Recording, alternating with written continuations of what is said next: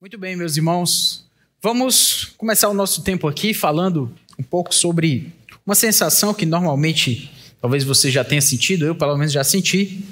Quando a gente está assim em algum lugar, um pouco que a gente sente que é um lugar meio perigoso, algum lugar aqui em Fortaleza, meio perigoso é quase a mesma coisa, né? A gente sabe. Mas você se sente ali um pouco inseguro naquele lugar e de repente você vê uma uma viatura uma viatura de polícia. E a sensação, pelo menos que eu posso dizer que eu tenho quando isso acontece, é de que ali está alguma segurança. Aquele carro ali com, a, com as cores né, da polícia nos faz entender e perceber, de alguma forma, e esperar dali a segurança, esperar um pouco mais de tranquilidade. A ideia é que, de alguma forma, alguma tranquilidade gere em nós, porque dali nós esperamos aquela segurança. E alguém pode pensar, né, qual é então o, qual é a relação? A gente sabe qual é a relação que há entre ah, o fato de ter uma viatura ali. Não é um carro por um carro pintado de algumas cores específicas. É um carro que representa ah, uma força do Estado, obviamente, de segurança e tudo isso. E isso gera em nós alguma tranquilidade. Eu estou falando disso porque o povo de Israel, quando esse povo estava no deserto, eles precisavam de alguma forma sentir a presença de Deus. E eles precisavam olhar para um lugar em que, ao olhar para aquele lugar, eles sabiam que Deus estava ali presente como a gente olhando para uma, uma viatura em um lugar mais perigoso, sentimos, temos essa sensação de segurança. O tabernáculo era esse lugar. Tabernáculo, se você nunca ouviu essa palavra, né, um nome diferente aí, nome de crente, né? Tabernáculo é era uma tenda, uma tenda onde ah, aconteciam alguns rituais, nós vamos já falar mais sobre isso, mas o ponto é que nessa tenda ela tinha um, um foco que era, esses rituais eles eram feitos exatamente para adorar a Deus, para que os sacerdotes, que era quem trabalhava lá nessa tenda, pudessem apresentar ofertas de sacrifício e tudo isso. Mas o mais importante daquela tenda não eram os sacerdotes e nem os animais e as ofertas que eram ali realizadas. O mais importante dessa tenda, que não era só uma tenda, era o fato de que naquela tenda se ofereciam sacrifícios a Deus. E a ideia era de que, ao, ao olharem para aquele lugar, ao olharem para aquela tenda, aquelas pessoas, o povo de Israel, naquele deserto, ao olharem para aquela tenda, pensassem: Deus está conosco. Deus, muito sensível a esse povo, realizou essa ideia. E o que é interessante é que o tabernáculo, apesar de ter esse nome assim diferente, na Bíblia, curiosamente, nós temos dois capítulos falando sobre a criação do mundo, algo tão grande, tão vasto, mais dois capítulos. Mas temos um livro inteiro, livro de Levítico na Bíblia. Se você nunca chegou lá, é porque você começou a sua, a sua leitura bíblica agora em janeiro, leu Gênesis cheio de histórias, né? Gênesis, e aí Levítico, né? E aí começam aquelas, aqueles detalhes sobre as é, Gênesis, Êxodo, mais história e Levítico, é isso mesmo. Aí quando você chega lá em Levítico, depois de tantas histórias de, que você ouve, começam vários e vários e vários detalhes sobre o que acontecia no tabernáculo. Vários detalhes sobre as roupas dos sacerdotes, sobre o tamanho daquela tenda e de como aquilo funcionava. Mas o ponto que eu quero para o que eu quero chamar a atenção aqui inicialmente é mostrar a importância dessa tenda para Deus. A importância dela era essa: é que Deus se mostrava presente para o seu povo ali. E o livro inteiro, com tantos capítulos, falando sobre os detalhes do funcionamento desses rituais e do tamanho desse local, Deus sendo tão detalhista para falar desse tabernáculo, dessa tenda, não poderia ser pouco importante. Então, se o, se o, tabernáculo, se esta tenda é importante para o nosso Deus, ao ponto de ele escrever, de nos dar um livro inteiro, praticamente falando sobre os detalhes cerimoniais do que ali acontecia, é porque isso também deve valer para nós. esse tabernáculo, essa tenda tem um grande valor. E é sobre isso, inclusive, que o autor de Hebreus, que fala para um povo que conhece o que é um tabernáculo, que sabe o que é o templo. O templo nada mais é do que uma espécie de evolução dessa tenda. A tenda, esse tabernáculo, Uh, em um certo momento, digamos assim, virou um templo. Deus mandou que fosse construído um templo. Até Davi, o rei Davi, ficou, ficava um pouco uh, chateado, digamos assim. Ele fala com Deus, porque ele dizia: Deus habita numa tenda e eu habito num palácio. Era, foi o que ele falou. E Deus uh, comenta com ele sobre isso. Mas o ponto aqui inicialmente é que a gente entenda a importância dessa tenda, a importância desse tabernáculo para o nosso Deus e, obviamente, para a nossa vida. Nós poderíamos falar muito mais sobre o que é o tabernáculo e como ele funciona, mas como dizem uma imagem, né, vale mais do que mil palavras. Eu pedi aos irmãos aí para que colocassem um vídeo, um vídeo breve, para que nos ajudasse a entender rapidamente aí, pelo menos o visual dessa uh, dessa tenda, desse tabernáculo. Podem colocar aí, por favor.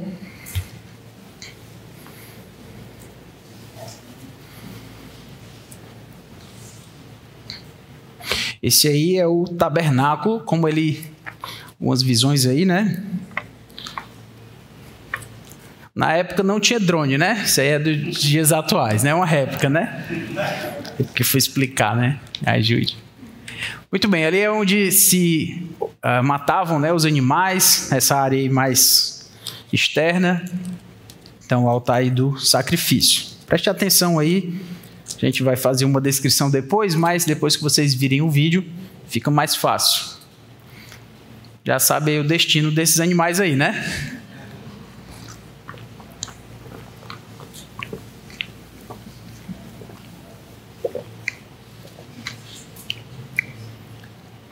Se ficava do lado de fora, aí se faziam finalmente os sacrifícios nessa região externa que ficava do lado de fora eram o povo de Israel. Eles ficavam divididos, inclusive, nas tribos, e esse espaço ficava aí como se fosse no, no centro, para onde as pessoas olhavam.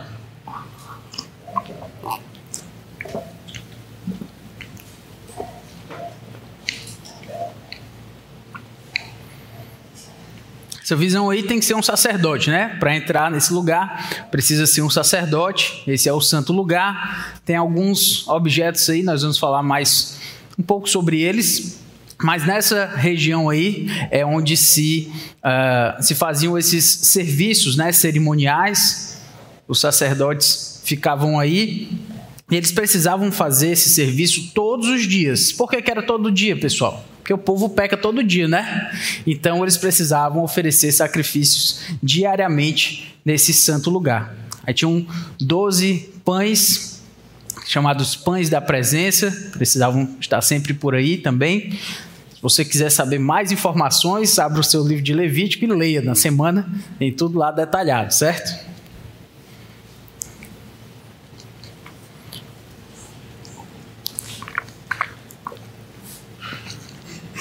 Nesse altar do incenso, né, uma fumaça aí, um incenso que ah, indicava aí a presença de Deus naquele lugar.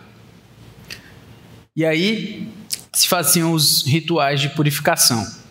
Agora, esse caminho aí não precisa ser só sacerdote, não. Tem que ser um sumo sacerdote para passar por esse véu, que se você sabe da história, é bem importante. E aí você chega no Santo dos Santos. E aí, nesse Santo dos Santos, nós temos aí a Arca da Aliança, o sumo sacerdote entrava uma vez por ano nesse lugar, no dia da expiação, que inclusive é, até hoje é comemorado pelos judeus, né, o Yom Kippur. E três objetos aí dentro da Arca da Aliança, nós vamos falar sobre isso. Mas o ponto é que esse, uh, esse sacrifício que lá é oferecido, que uma vez por, por ano o sumo sacerdote apresenta lá, ele faz essa oferta pelo povo.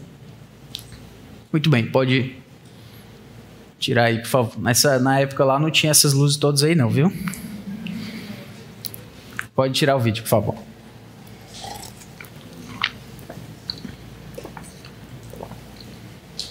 Muito obrigado. Então, eu coloquei o vídeo aí porque eu ia passar alguns minutos só explicando o que era cada uma dessas coisas. O vídeo nos ajuda a entender e agora eu quero chamá-los para Hebreus, capítulo 9. Nós temos uma breve descrição do tabernáculo e vamos falar sobre esse lugar. Lugar que representava a presença de Deus entre o povo.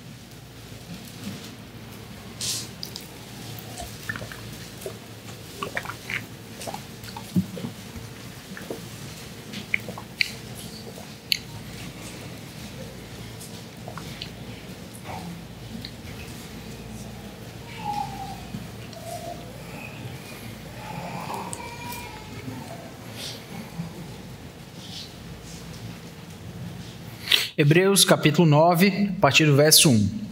Ora, a primeira aliança também tinha preceitos de culto divino e o seu santuário terrestre, porque foi edificado um tabernáculo, cuja parte da frente, onde estavam o candelabro, a mesa e os pães da proposição, se chama o Santo Lugar por trás do segundo véu se encontrava o tabernáculo, que se chama o Santo dos Santos, ao qual pertencia um altar de ouro para o incenso e a arca da aliança totalmente coberta de ouro, na qual estava uma urna de ouro contendo o maná, o bordão de Arão que floresceu e as tábuas da aliança. Sobre a arca estavam os querubins de glória, que com sua sombra cobriam o propiciatório. Mas dessas coisas não falaremos agora com mais detalhes. Ora, depois que foram feitos todos esses preparativos, os sacerdotes entram continuamente no primeiro tabernáculo para realizar os serviços sagrados. Mas, no segundo, o sumo sacerdote entra sozinho, uma vez por ano, não sem sangue, que oferece por si e pelos pecados de ignorância do povo. Com isto, o Espírito quer dar a entender que o caminho do santuário ainda não se manifestou, enquanto o primeiro tabernáculo continua erguido. Isso é uma parábola para a época presente, na qual se oferecem dons e sacrifícios, embora estes, no que diz respeito à consciência, sejam ineficazes para aperfeiçoar aquele que presta culto, pois não passam de ordenanças da carne, baseadas somente em comidas, bebidas e diversas cerimônias de purificação impostas até o tempo oportuno de reforma. Quando, porém, Cristo veio como sumo sacerdote dos bens já realizados, mediante o maior e mais perfeito tabernáculo, não feito por mãos humanas, quer dizer, não desta criação, e não pelo sangue de bodes e de bezerros, mas pelo seu próprio sangue, ele entrou no santuário, uma vez por todas, e obteve uma eterna redenção Portanto, se o sangue de bodes e de touros e a cinza de uma novilha, aspergidos sobre os contaminados, os santificam quanto à purificação da carne, muito mais o sangue de Cristo, que pelo Espírito eterno a si mesmo ofereceu sem mácula a Deus, purificará a nossa consciência de obras mortas para servirmos ao Deus vivo. Vamos orar, meus irmãos. Santo Deus, Todo-Poderoso Pai, obrigado, Senhor, pela tua palavra. E obrigado, Senhor, pelo Antigo Testamento. Obrigado pelo que o Senhor ensinou para o povo de Israel. E agora, no Novo Testamento, em Hebreus, remontando aquilo que o Senhor ensinou ao teu povo, mostra o significado daquelas coisas que eram sombras, ó Deus. Senhor, nós vivemos nessa realidade da nova aliança, do Novo Testamento. Mas nos ajuda a dar o valor devido àquilo que o Senhor estabeleceu no passado e não nos deixa também esquecer da superioridade de Cristo sobre tudo isso, ó Pai. Nós pedimos que o Senhor nos ajude a ver o valor de cada um desses elementos para a tua glória e que o Senhor nos ajude com tudo isso também, para que a nossa vida seja transformada por Ti pelo sangue do Cordeiro, que foi derramado em nosso favor. É pelo que nós oramos a Ti, em Cristo Jesus, este Cordeiro. Amém. Muito bem, meus irmãos. Como eu falei, o autor de Hebreus ele está fazendo uma série de comparações, mostrando que Cristo é superior a cada, uma desse, a cada um desses elementos que ele apresenta. Então, ele mostra que Cristo é superior aos sacerdotes uh, levíticos, Cristo é superior inclusive mostrando agora a questão da aliança, de que Cristo traz uma nova aliança e de que essa aliança é superior à anterior o pacto que foi feito, né? Esse acordo que foi feito no passado com o povo de Israel, ele teve o seu valor. E outra coisa interessante no livro de Hebreus é que ele não fica falando mal das coisas do Antigo Testamento. O que ele diz, na verdade, é que Cristo é superior a cada uma delas e traz o valor devido a cada uma delas. E agora, nessa comparação entre a antiga aliança e a nova aliança, ele fala para esse povo que essa antiga aliança, como diz no versículo versículo 1, ele diz: A primeira aliança também tinha preceitos de culto divino e o seu santuário terrestre. Então agora ele está dizendo que esta primeira aliança, ela teve o seu valor, mas a aliança que Cristo estabelece, a nova aliança, o Novo Testamento é superior. E esse é o argumento que ele vai trazer para nós. Cristo é superior. A gente poderia até resumir esse capítulo 9 dizendo que Cristo é superior a uma tenda, que Cristo é superior ao tabernáculo. Mas, tentando uh, entender aqui o livro de, de Hebreus, que é um texto mais complexo, nós reconhecemos, então eu quero a ajuda de vocês com a sua atenção para a gente chegar até o fim compreendendo tudo. Quando ele diz que essa primeira aliança tinha preceitos de culto divino e santuário terrestre, ele está falando desses, dessas cerimônias que havia na antiga aliança. Para a gente é um pouco difícil fazer essas relações, pessoal, porque nós estamos na nova aliança. É como se a gente tivesse chegado agora. Sabe quando a gente chega agora em um, chega, é, em um lugar novo? E naquele lugar tem um, toda uma história. Só que você não conhece a história. E aí, se você chega numa empresa para trabalhar, uma empresa que você não conhece, e aí você lá, é o seu primeiro dia. Aí você senta na cadeira do chefe sem saber, né? Você bota o carro na vaga de quem não era para colocar. Você, você pede um café ali quando na verdade não sabia, mas tinha que pagar. Tem uma série, né, de cerimônias naquele lugar e você não sabe. Você é novo ali. E aí você vai descobrindo as coisas e tal. E de repente você faz algo ali que você não consegue perceber o valor daquilo que foi conquistado. De repente tem uma coisa, uma coisa importante importante lá, valorosa. Você, ah, isso aí é só um quadro. E aí vem alguém e diz: Não, amigo, tem uma história esse quadro. Esse quadro está aí desde 1900 e não sei quando. quando Rapaz, para mim é só um quadro. Inclusive, ele está até meio torto e tal. Rapaz, ele está torto assim, porque um dia o chefe foi lá e bateu e ninguém nunca mais mudou. Tudo tem uma história. Então, a gente chegou agora. Ou seja, a gente chegou na nova aliança. Mas se você lê a Bíblia, você não chegou agora, você leu o Antigo Testamento e chegou no Novo e viu essa história acontecer. Mas outra coisa, obviamente, é viver essa história. E nós vivemos na nova aliança, no Novo Testamento, onde as coisas são diferentes, mas elas têm um valor em si, pelo que elas representaram. E como Cristo veio e estabeleceu essa nova aliança, que de fato é superior mas não significa que a outra é inútil, muito pelo contrário. E é muito interessante Hebreus remontar a tudo isso, porque muita gente acha que a Bíblia é só o Novo Testamento. Inclusive, é, o propósito né, que nós temos é que a igreja aprenda mais sobre o Antigo Testamento. E a ideia aqui é realmente a gente dar valor a essas coisas do Antigo Testamento, que é também revelação de Deus e é muito da nossa Bíblia. Então, essa primeira aliança tinha preceitos de culto divino, tinha uma sequência de cerimônias ali apresentadas e um santuário, ou seja, havia um tabernáculo, um lugar onde Deus era adorado. E agora o autor de Hebreus vai destrinchar o que ele acabou de falar, o que são esses preceitos divinos uh, e essas cerimônias e o que é esse santuário. Versículo 2. Porque foi edificado um tabernáculo, uma tenda, que vocês viram aí no vídeo, cuja parte da frente, onde estavam o candelabro, a mesa e os pães da proposição, se chama o santo lugar. Então agora, na nossa vista lá do drone, né, ele nem ficou do lado de fora não, ele já entrou.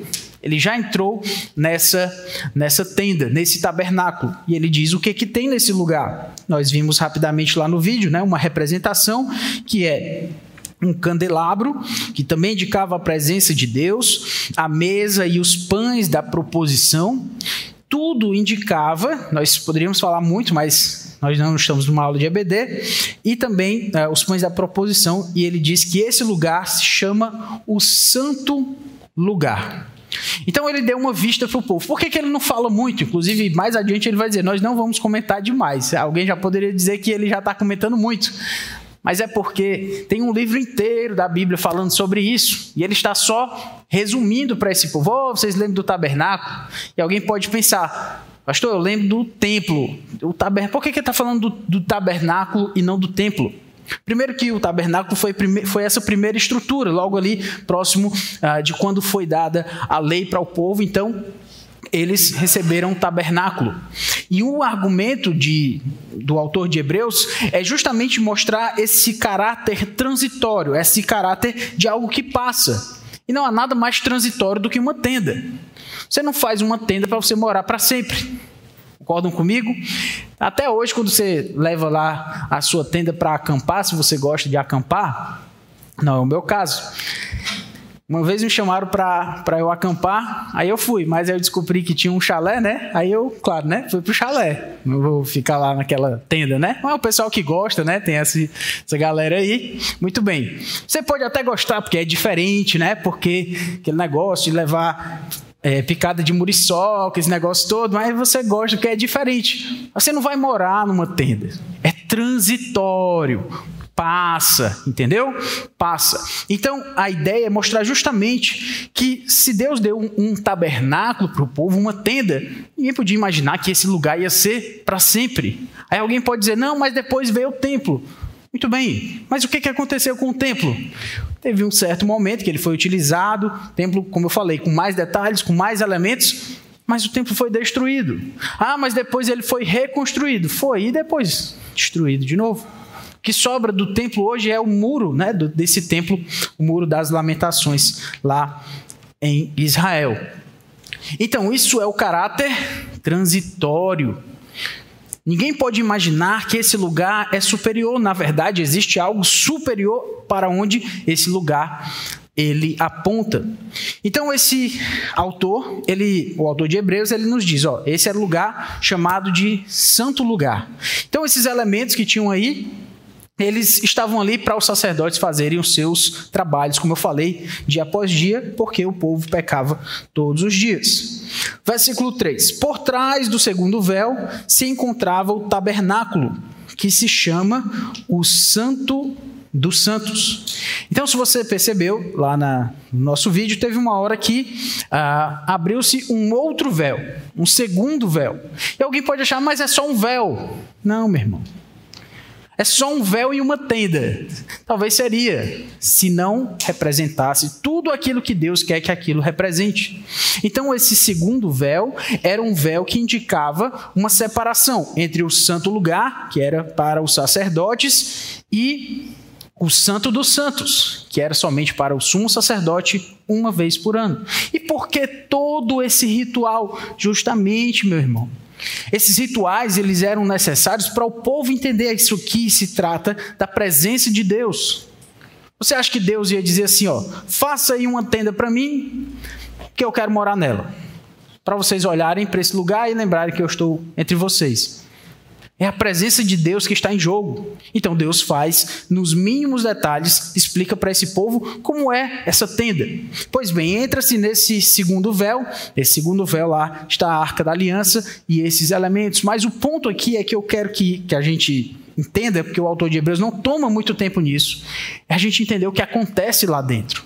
Então, no verso 4, ele fala: O Santo dos Santos, verso 3, ao qual pertencia um altar de ouro para o incenso e a arca da aliança totalmente coberta de ouro, na qual estava uma urna de ouro contendo o maná, o bordão de ouro, de, aliás, o bordão de Arão que floresceu e as tábuas da aliança. Cada um desses elementos indicam algo muito importante na história de Israel mais uma mente, mais uma vez, fortalecendo a ideia do que aqui Deus está presente com o seu povo. Cada um desses elementos, o maná, quando Deus deu alimento para um povo que estava com fome. E o povo então lembrava disso, o, o, bordão de Arão que floresceu, mais uma vez indicando a presença de Deus em um milagre. E as tábuas da aliança, os dez mandamentos, duas tábuas que estavam lá. Para quê? Por que todo esse cerimonial? Para indicar a presença de Deus. Irmãos, a gente tem que falar tanto sobre a importância de um cerimonial, é porque a geração atual é uma geração que não gosta muito de cerimônias, de tradição, nós não gostamos muito disso. Eu compreendo, mas o que nós estamos falando aqui são rituais que representavam a presença de Deus. Então é por isso que eles precisavam ser tão pormenorizados e é por isso que nós precisamos dar a importância que isso tem. Acho que eu já estou lhe convencendo, da próxima vez que você chegar em Levítico na sua leitura anual, você leia o livro de Levítico, tá bom? Não vai passar não, meu irmão. Toda uma história aqui em Hebreus remontando porque ele já imagina que você leu o livro de Levítico. Aí, se você não leu o livro de Levítico, é palavra de Deus, há muita coisa importante ali, obviamente. Muito bem. Versículo 5: Sobre a arca estavam os querubins de glória, que com sua sombra cobriam o propiciatório. E agora eu vou fazer das minhas minhas as palavras do autor de Hebreus. Mas dessas coisas não falaremos agora com mais detalhes. Tem muita coisa para a gente falar, muita coisa envolvida, um livro inteiro. O ponto é a gente entender o que acontecia ali, e é o que ele quer fazer. Versículo 6. Ora, depois que foram feitos todos esses preparativos, os sacerdotes entram continuamente no primeiro tabernáculo para realizar os serviços sagrados. E se você gosta de marcar sua Bíblia, marque aí essa palavra continuamente os sacerdotes entravam nesse lugar, nesse lugar santo, continuamente. Eles precisavam fazer isso. Todos os dias as pessoas pecavam, todos os dias eles precisavam apresentar sacrifício. Cada dia, continuamente. E ele diz: no primeiro tabernáculo, para realizar os serviços sagrados. Então, essa era a função dos sacerdotes. Tinha muita coisa para fazer, porque o povo pecava muito.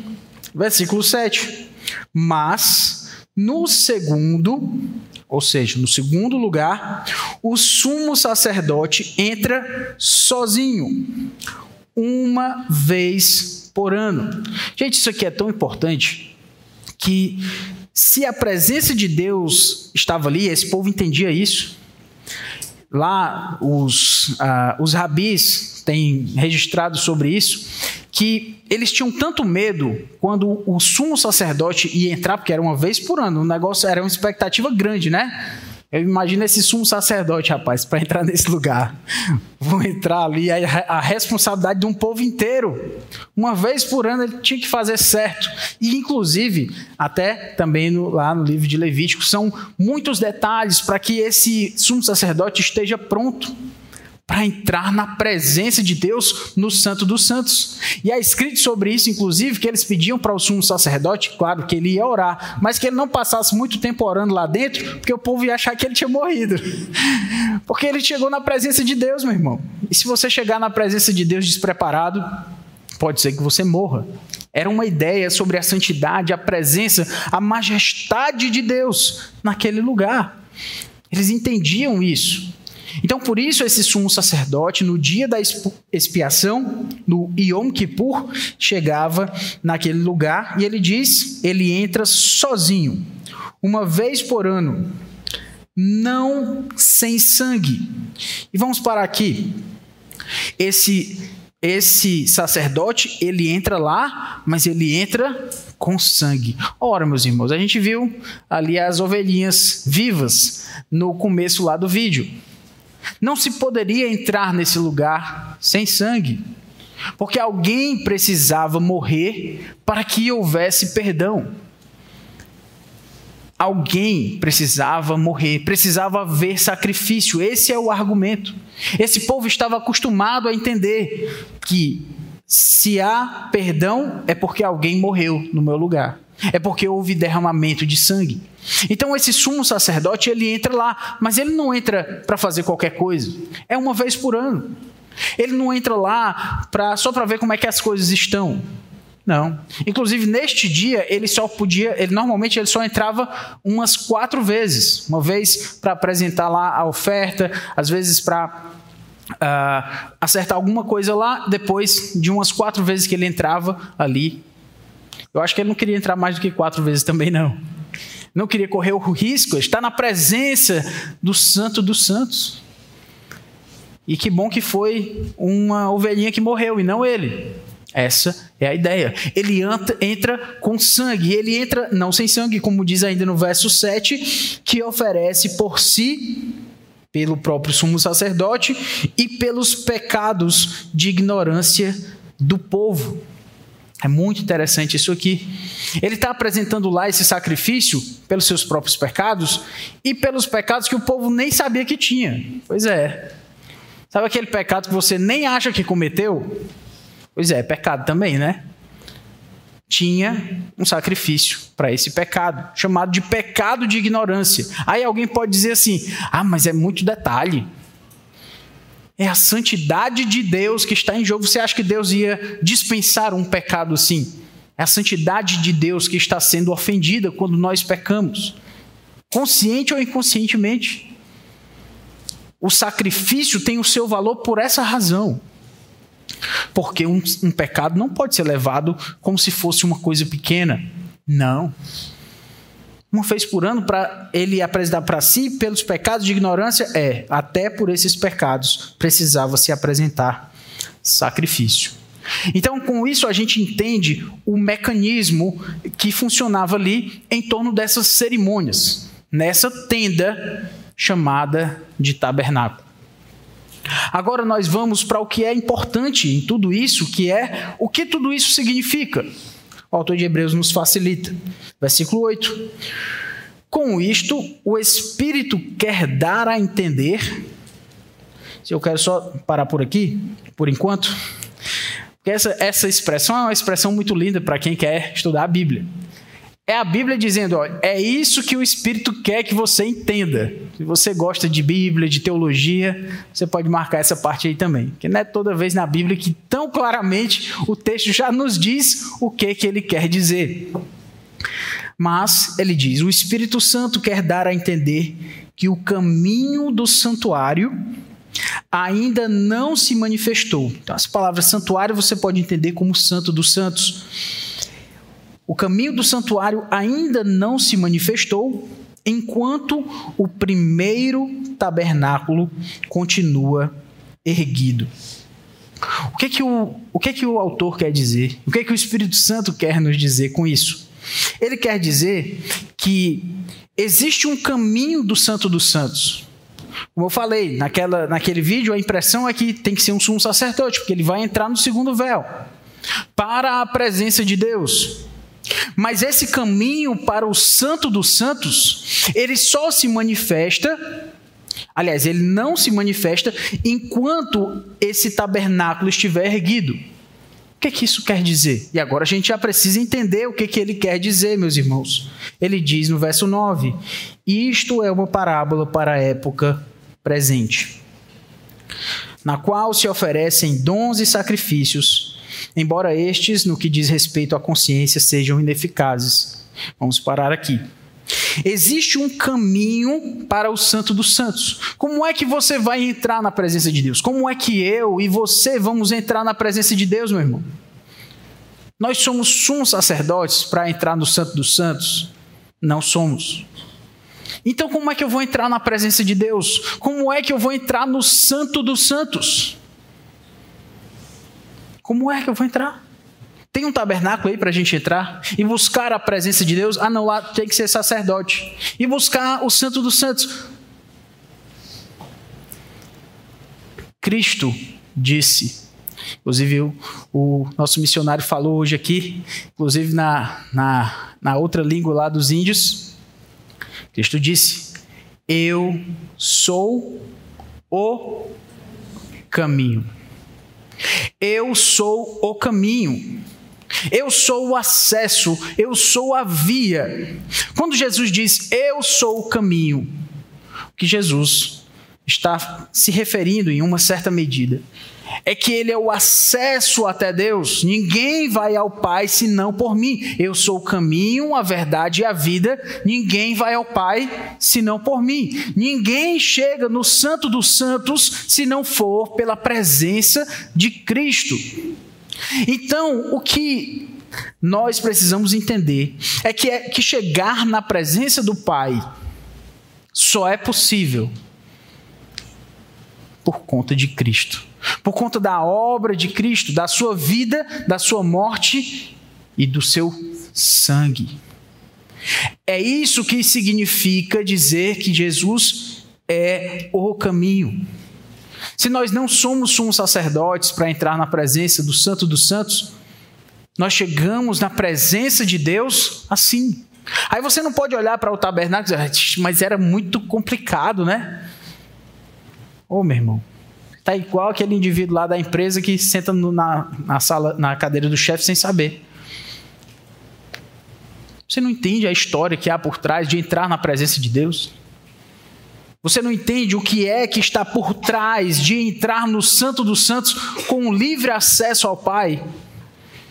Foi Cristo que garantiu esse lugar para nós. E agora nós conseguimos compreender o que, é que o texto está dizendo. Ele está dizendo que existem algumas coisas que é Cristo que faz. Ninguém mais faz.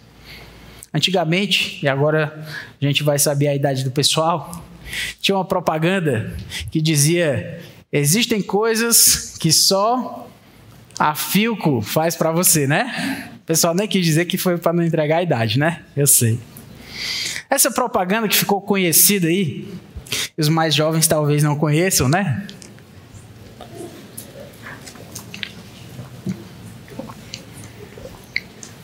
Indica isso. O pessoal não se falou, não mostrou não, mas quem riu eu já sei, viu? Muito bem.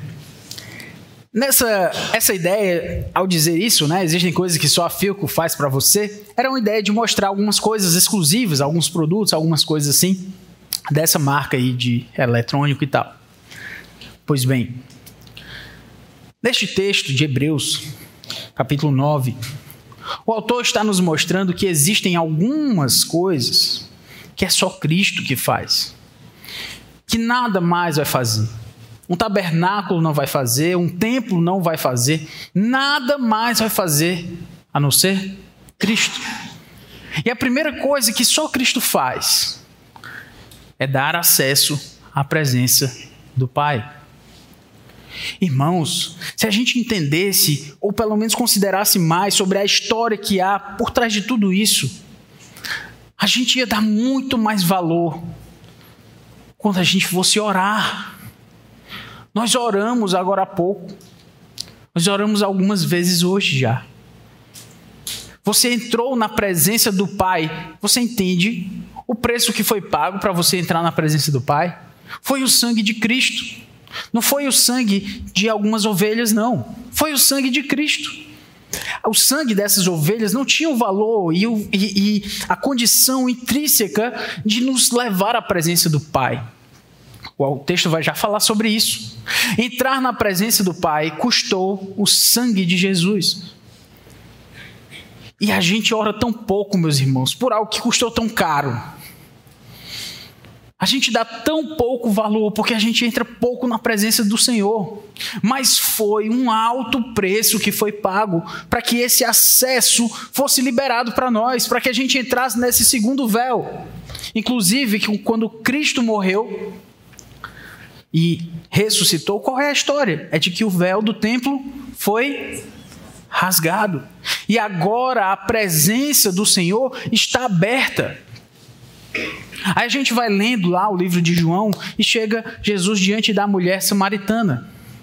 E a mulher samaritana pergunta: Senhor, onde é que a gente vai adorar? É nesse monte, naquele monte? Parece conversa de doido, né? Agora de monte e tal. Por quê? Porque ela entendia que a adoração a Deus, e ela entendia porque de fato era assim naquele momento, estava fixa em um lugar.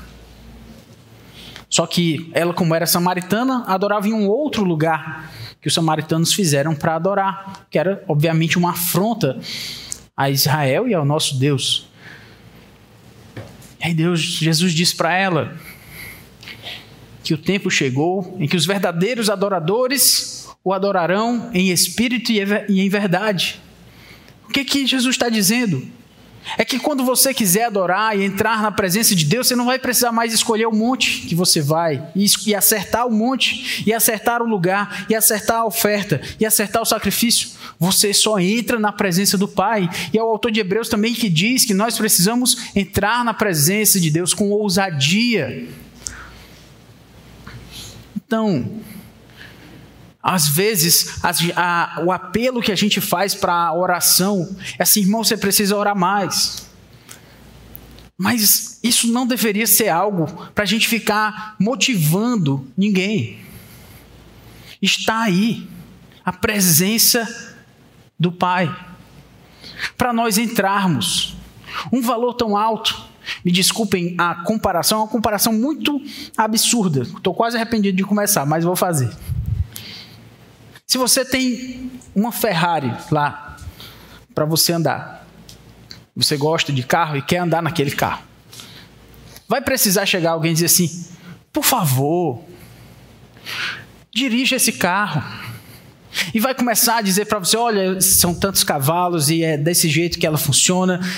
E querer convencer você de dirigir esse carro que custou tanto. Pois é. É um absurdo, né? Alguém dizer, é um louco, tem a oportunidade, está ali e não quer, não quer andar. Pois é, eu pedi perdão pela comparação, né? Porque ela é bem pequena, infinitamente pequena.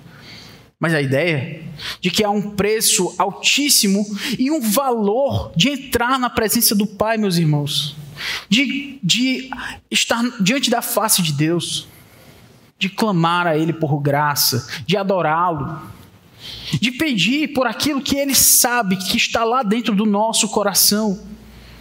E a gente escolhe outras coisas tão pequenas, tão menores para fazer, do que orar e entrar na presença do Santo dos Santos, que não foi um acesso gratuito, foi gratuito para nós, mas como dizem por aí, não existe almoço grátis. Não existe. Nem a salvação é grátis. É grátis para você que aceitou a Cristo como seu Salvador, mas teve um preço alto de alguém que pagou, e foi Cristo, o sangue dele que foi derramado. Então, meus irmãos, vamos acessar o Santo dos Santos, porque ele está aberto para nós. O caminho está aberto. Foi o que Cristo falou. Eu sou o caminho. Versículo 9 diz novamente: Isso é uma parábola para a época presente, na qual se oferecem dons e sacrifícios. Embora estes, no que diz respeito à consciência, sejam ineficazes para aperfeiçoar aquele que presta culto, pois não passam de ordenanças da carne, baseadas somente em comidas, bebidas e diversas cerimônias de purificação, impostas até o tempo oportuno de reforma. Esse é um texto, nossa, muita coisa aqui para falar, mas vamos nos resumir a entender que aqui nós temos mais uma coisa que só Cristo faz. Só Cristo tem um sacrifício que transforma o coração.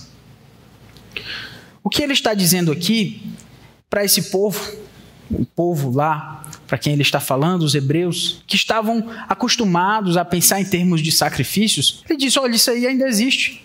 ainda se oferecem sacrifícios.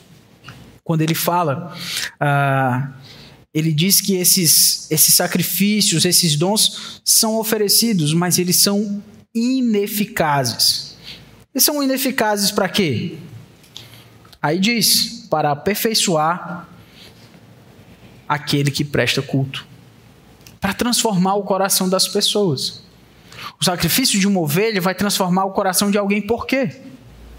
Ele diz que isso não passa de ordenanças baseadas, ah, não passam de ordenanças da carne, baseadas em quê? Comidas, bebidas e diversas cerimônias. Essas coisas, elas tinham seu valor, mas não tinham um valor em si. O valor delas estava naquilo para onde elas apontavam. Cristo, somente Cristo fez um sacrifício que transforma o coração. Um sacrifício que é eficaz, que molda a nossa mente, que muda a nossa vida. Então, se você quiser que alguém seja transformado, você precisa que essa pessoa conheça a Cristo e se apegue a Cristo e confie no sacrifício de Cristo para a sua salvação. É aí que está a esperança para a mudança da sua vida e para a vida de qualquer outra pessoa. É Cristo. Não coloque a esperança da transformação da sua vida ou da vida de ninguém na educação, embora isso seja bom numa melhora social, numa melhora de vida financeira, ou no seu autodesenvolvimento, ou no seu bem-estar, ou na sua autoestima, ou na sua saúde. Embora cada uma dessas coisas tenha o seu valor, mas a esperança para a nossa vida é o sacrifício de Cristo. É nisso que está o valor da nossa vida, meus irmãos. É nisso que está o valor de cada um desses elementos que ele fala aqui. E não se podia esperar que essas ofertas, o autor de Hebreus ele estava com medo do povo voltar para essa, essa compreensão de que o judaísmo deles era suficiente para eles ficarem tudo bem com Deus. E ele diz: não, essas coisas sozinhas são ineficazes. Não tem condição de transformar o seu coração e a sua vida. Hoje nós temos alguns, alguns sacrifícios, alguns, melhor dizendo, alguns cerimoniais, inclusive aqui como igreja. Nós temos o batismo. O que é o batismo? O batismo é uma indicação do que acontece dentro de você. É uma cerimônia realizada para mostrar que Cristo salvou sua vida, que você morre com Cristo e que você ressuscita com Ele. Isso é o batismo. E se Cristo não tivesse transformado a sua vida e você vai ser batizado, o que foi que aconteceu? Você tomou um banho. Foi isso que aconteceu. Podia ter tomado banho em outro lugar, né? Acontece que você tomou banho na frente de todo mundo. Sem o devido referente desse símbolo, o símbolo não serve de nada. Então, as comidas, as bebidas, como ele fala aqui, os, cerimoni os cerimoniais, os sacrifícios, as ofertas, sem Cristo não servem de nada. O que é a ceia do Senhor? É um cerimonial que aponta para o quê? Para a morte e ressurreição de Cristo e para a sua vinda. E quem come o pão e toma do cálice, reconhece, anuncia a morte do Senhor até que ele venha. Mas a ceia, ela é feita para nos fazer entender que nós somos uma comunidade, que nós somos uma igreja que vive nós juntos para adorar esse Senhor. É uma comunidade daqueles que foram transformados por Cristo e que reconhecem o valor desse pão que representa o corpo de Cristo e do cálice que representa o sangue de Cristo derramado. Se você não compreende isso, não só intelectualmente, mas no seu coração, como a transformação do que Cristo fez por você, o que é a ceia? É um pedaço de pão e um pedaço e um pouquinho de suco de uva. Só isso. E se é porque você estava com fome, tem outros lugares para você se alimentar melhor e comer mais, porque aqui vai ser só um pouquinho. Mas por que, que esse pouquinho, esse pedacinho de pão, isso representa tanto, meus irmãos? Por causa de Cristo. Cristo. Então os rituais, eles não transformam o nosso coração por si só. Eles apontam para Cristo. Não há um valor intrínseco neste prédio aqui, nestes bancos.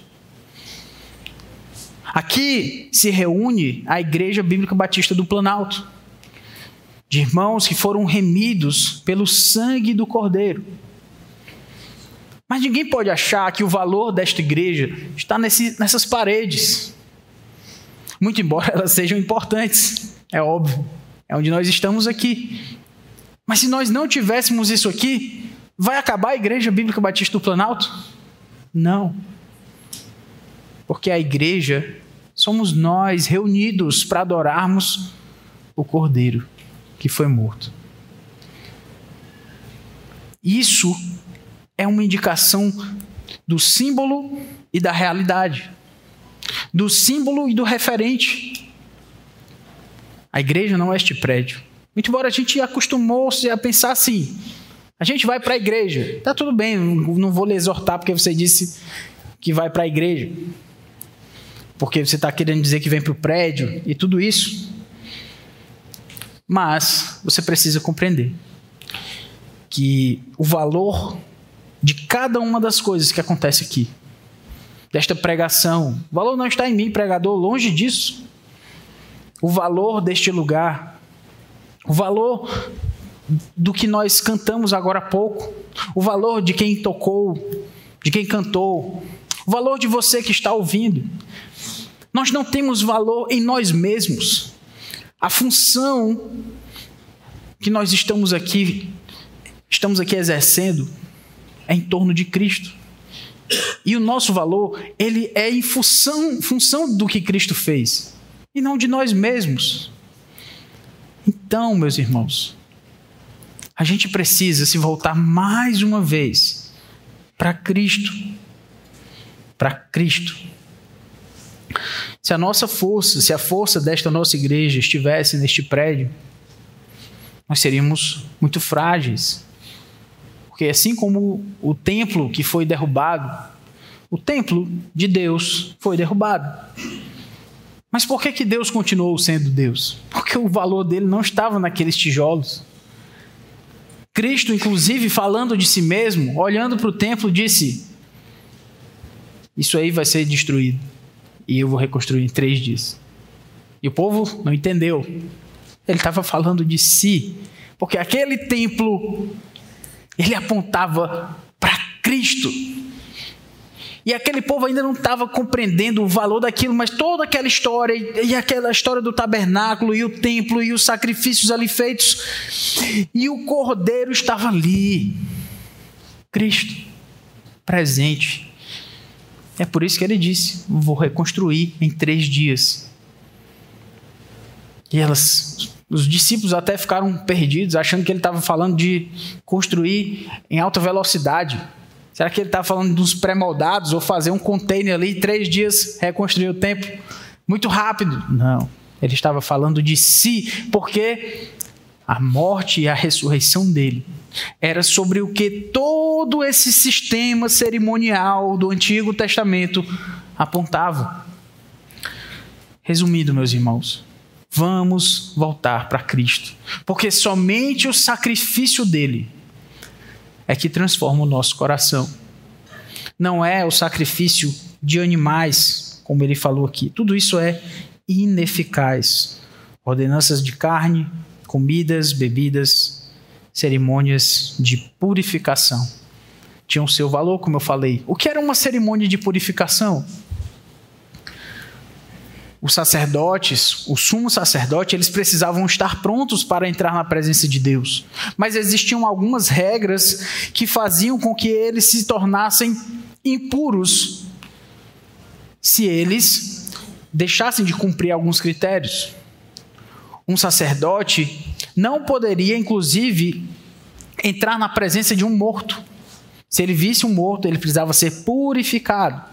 E havia uma cerimônia de purificação para que ele pudesse voltar ao templo e estivesse, depois dessa cerimônia de purificação, estivesse limpo. Para mais informações, livro de Levítico. Pois bem, tudo isso novamente tinha o seu lugar, mas essas coisas, elas eram ineficazes. Ainda no verso 10, temos uma informação muito valiosa no finalzinho do versículo 10.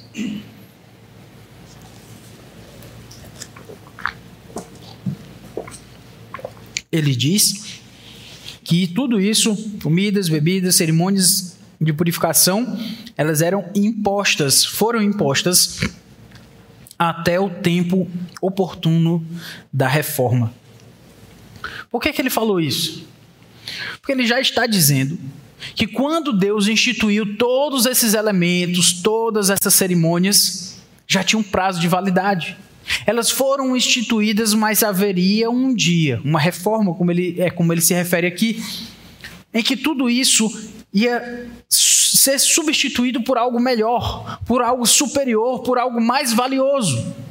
E é o que ele diz no versículo 11: quando, porém, ai que lindo, porém, quando, porém, Cristo veio como sumo sacerdote dos bens já realizados, mediante o maior e mais perfeito tabernáculo, não feito por mãos humanas, quer dizer, não desta criação, e não pelo sangue de bodes e de bezerros, mas pelo seu próprio sangue. Ele entrou no santuário, uma vez por todas, e obteve uma eterna redenção. Se tem algo que só Cristo faz, meus irmãos, só Cristo salva eternamente. Só Cristo salva para sempre. Isso é muito lindo, meus irmãos, quando ele diz lá no verso 11: sumo sacerdote dos bens já realizados, foram as diferenças, aquilo que Cristo conquistou nessa nova aliança, muitos bens realizados. Mas vamos adiante, meu tempo já está se esgotando. E ele fala de um maior e mais perfeito tabernáculo. E vamos parar aqui. O bem que Jesus realizou, os bens que ele realizou, ao estabelecer a nova aliança, ele fez isso através, por meio de um tabernáculo maior e mais perfeito. Vamos voltar para o tabernáculo e lá no tabernáculo, tudo aquilo queria falar sobre a presença de Deus. Mas nós lembramos que essa presença de Deus, esse lugar, ele só representava a presença de Deus. Não era a presença, ele representava, as pessoas estavam ali. Mas o que, é que eu quero dizer com isso? é que a presença de Deus, o lugar para onde nós. É alguma coisa aqui, não? Tiro, troco? Tá bom.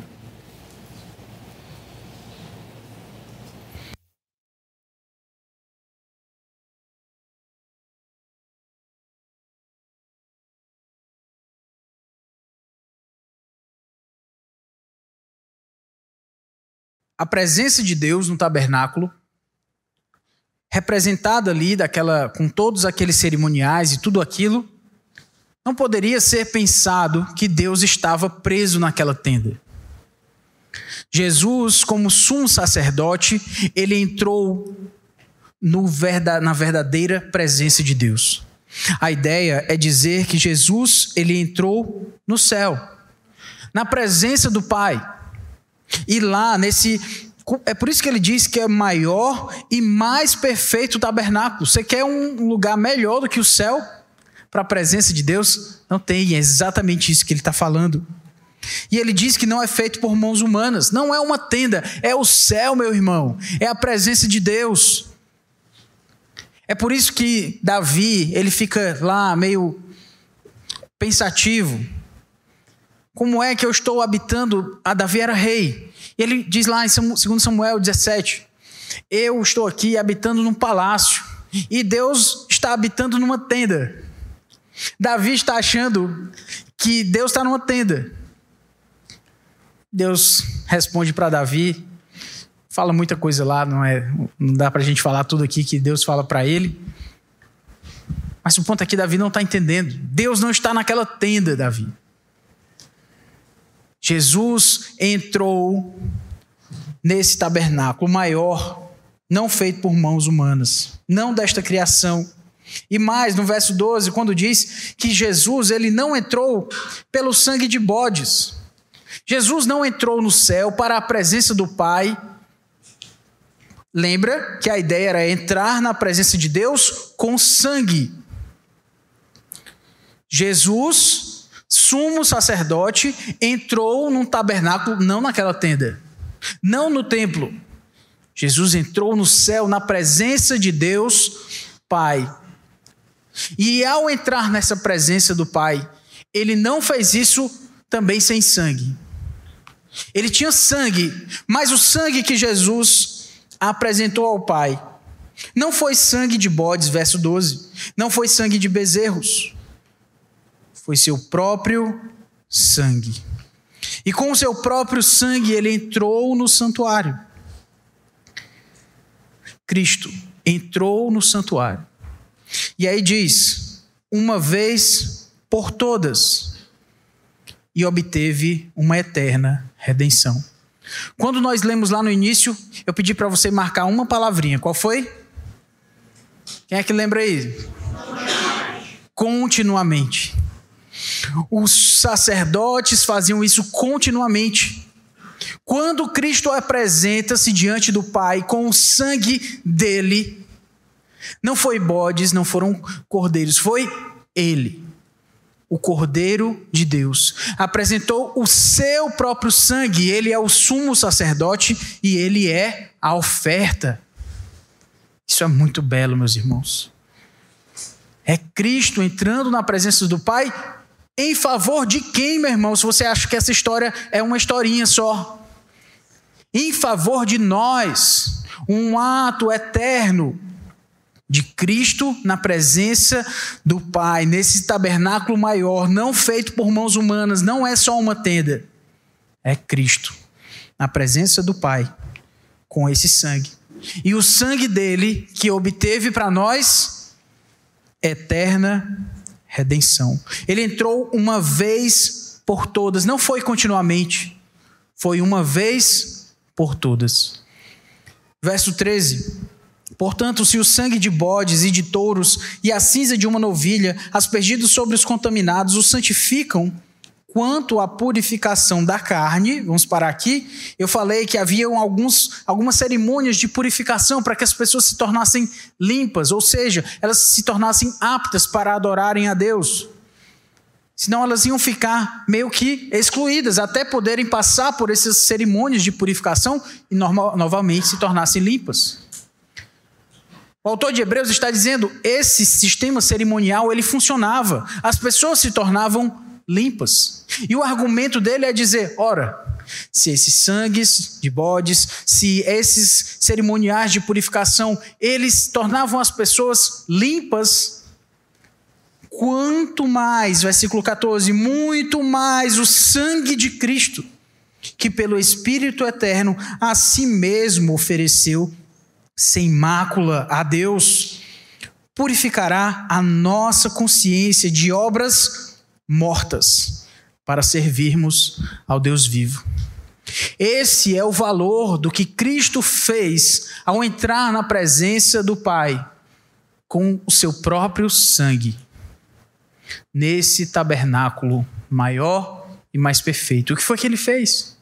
Em favor de nós, ele morreu e apresentou essa oferta para nossa redenção eterna redenção e para purificar a nossa consciência, que no, livro de Hebreus indica todo o nosso ser, toda a nossa vida. E nos purificar de obras mortas. A ideia de obras mortas é de obras que levam à morte. Dos nossos pecados, meu irmão, tudo aquilo que nós fazemos que não é para Cristo é obra que leva para a morte. E Cristo morreu na cruz para purificar a nossa vida, o nosso coração, a nossa consciência, o nosso ser, nas obras que levavam para a morte, para nós servirmos a um Deus vivo.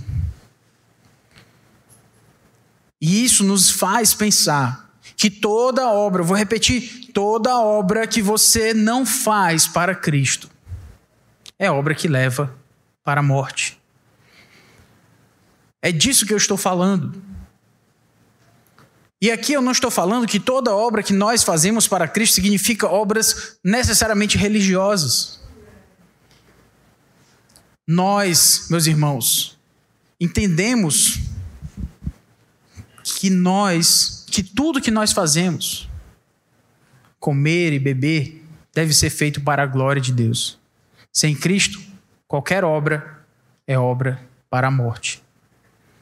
Então, com tudo isso, eu quero que a gente considere que só Cristo faz por nós. O que só Cristo faz por nós? Ele abre o caminho para o Pai. O que só Cristo faz por nós? Ele faz um sacrifício que transforma o nosso coração. O que só Cristo faz por nós? Só Cristo nos salva eternamente. São coisas que só Cristo faz. Nós não podemos esperar em qualquer outro lugar, em qualquer outra pessoa, essas coisas que só Cristo faz, com alto preço que foi pago. E que Deus nos ajude a dar o valor devido àquilo que Cristo fez. E não nos percamos mais nas obras que levam para a morte. Se você não tem a Cristo ainda no seu coração, meu caro, quero dizer a você que as obras que fazemos sem Cristo levam para a morte. Mas Cristo morreu na cruz, ressuscitou, ofereceu o seu próprio sangue para que nós confiássemos nele, para nossa salvação, para que você pudesse entrar na presença do Pai.